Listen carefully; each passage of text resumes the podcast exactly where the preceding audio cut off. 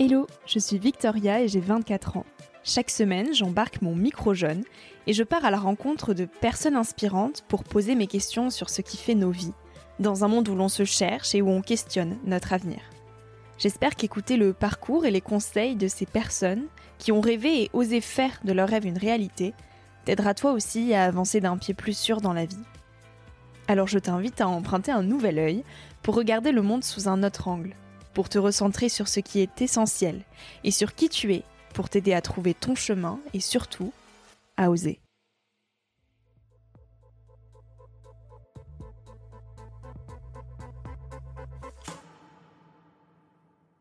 C'est pas souvent que je prends le micro. J'hésite souvent, même si j'en ressens parfois l'envie. Sentiment d'illégitimité, doute, syndrome de l'imposteur, tout ça, tout ça, tu connais bien. Pourtant, des amis, toi, celles et ceux qui m'écoutent, vous êtes nombreux à me dire Mais fais des épisodes solo. On a envie d'en savoir plus sur toi, sur tes habitudes, sur ce qui t'anime. Partage-nous tout ça, ton quotidien. Alors, je ne suis pas encore franchement à l'aise avec cet exercice. Je préfère toujours donner la parole que de la prendre. Mais cette fois, j'ai une histoire à te raconter.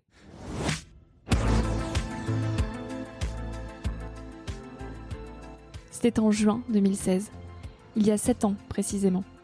Il y a sept ans que j'ai rencontré l'Inde, et moi-même avec.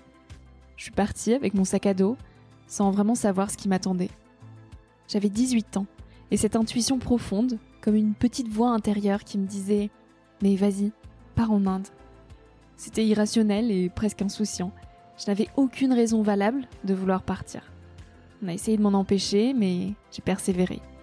Il fallait partir, c'était évident. Partir pour sentir la vie frapper. Découvrir une autre réalité que celle des draps bordés. Je voulais du vif, du brut, du déconcertant, du dur, des facettes de la réalité et de l'existence que l'on cache par tabou, par peur ou par pudeur. Alors je me suis retrouvée dans les bidonvilles de Jaipur, au nord de l'Inde, pour découvrir une vie sans filtre pendant deux mois. Je me suis dépouillée de tout, et surtout de mes certitudes les plus ancrées.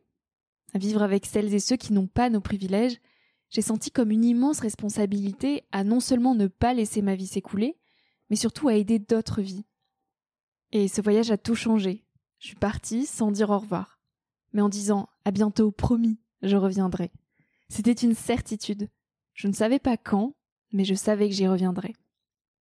Sept années se sont écoulées depuis, et ma vie a pris une trajectoire des plus atypiques.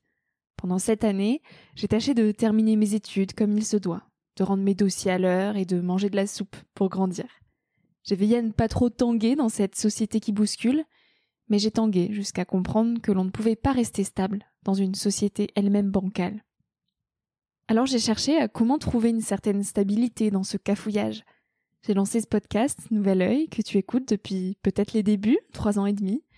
J'ai commencé à écrire des livres, à porter ma voix en conférence, en hésitant au début, puis en prenant confiance petit à petit. J'ai créé un concert, j'ai appris à rencontrer, à agir. En fait, j'ai mis mon engagement au service du monde, avec toujours cette promesse en fond. Je reviendrai en Inde. C'était en juin 2022, il y a un an. Je terminais une session de surf dans les Landes et j'ai ressenti l'évidence comme celle que j'avais ressentie avant de partir en Inde. Cette fois, j'allais repartir, sans avion, et pour réaliser un film. Alors je ne savais toujours pas quand ni comment, mais j'avais cette certitude que ça allait arriver bientôt, que ça devait arriver, et que je n'abandonnerais jamais cette idée-là. Je n'avais pas rencontré Johan, on s'était encore jamais vu, mais je me suis dit que ça serait avec lui. J'ai attrapé mon téléphone pour lui écrire, et c'était le début de Shimla. Un an s'est écoulé depuis qu'on a pris la décision folle d'embarquer ensemble dans cette aventure, sans même se connaître. Un an à penser au projet, à le définir, à le redéfinir, à rencontrer des personnes pour nous aiguiller, pour déficeler ce milieu opaque qu'est le monde de la réalisation d'un film. Et enfin, on arrive à quelque chose. On part, fin septembre, en train et jusqu'en Inde, pour six mois de voyage. 8379 kilomètres nous séparent de Shimla, cette ville au nord de l'Inde. Et depuis plusieurs mois, il n'y pleut plus, parce que trop de déforestation qui ont déstabilisé ce fragile équilibre qui permet la pluie et donc la vie. L'eau est la première victime du réchauffement climatique, et elle est une ressource rare. Alors on ne s'en rend pas forcément compte, on la pense inépuisable, gratuite, abondante, Parce qu'il suffit d'ouvrir un robinet ou de tirer la chasse d'eau de nos WC pour la trouver. Elle est là, partout autour de nous. Pourtant, on manque déjà d'eau aujourd'hui, beaucoup, dans de nombreux pays. Et cette précieuse ressource viendra à manquer en grande quantité demain. La question de l'eau, elle fait la une de tous les journaux. Elle soulève de nombreuses problématiques. L'élévation du niveau de la mer, la salinisation des nappes phréatiques. Alors ce que tu ne sais pas, c'est que j'ai repris le mot salinisation au moins trois fois pour arriver à le dire. Mais merci le montage. Impact sur l'agriculture, disparition des forêts, érosion, perte des sols, migration climatique. Bref, je ne vais pas te faire toute la liste, mais tu as compris que l'enjeu était de taille. Et la question de l'eau, c'est en fait tous les défis du monde. Alors en Turquie, en Égypte, en Arabie Saoudite, à Oman et en Inde, autant de pays que nous allons traverser, tous partagent cette dure réalité climatique avec ce défi de taille qu'est la préservation de l'eau. Alors nous allons les rencontrer. Rencontrer ces pays et ces problématiques, mais surtout rencontrer celles et ceux qui déjà s'adaptent face aux conséquences de notre folie. Et plus qu'un film engagé, on souhaite faire de Shimla un levier de sensibilisation du grand public pour appeler à l'action. Et on a besoin de toi pour construire la suite. On a lancé notre campagne participative pour que chaque goutte d'eau puisse faire la différence. Un euro, c'est déjà cette goutte qui fera déborder le vase et qui nous permettra de faire vivre Shimla. Alors c'est un peu rébarbatif de dire tout ça, mais je compte vraiment sur ton soutien.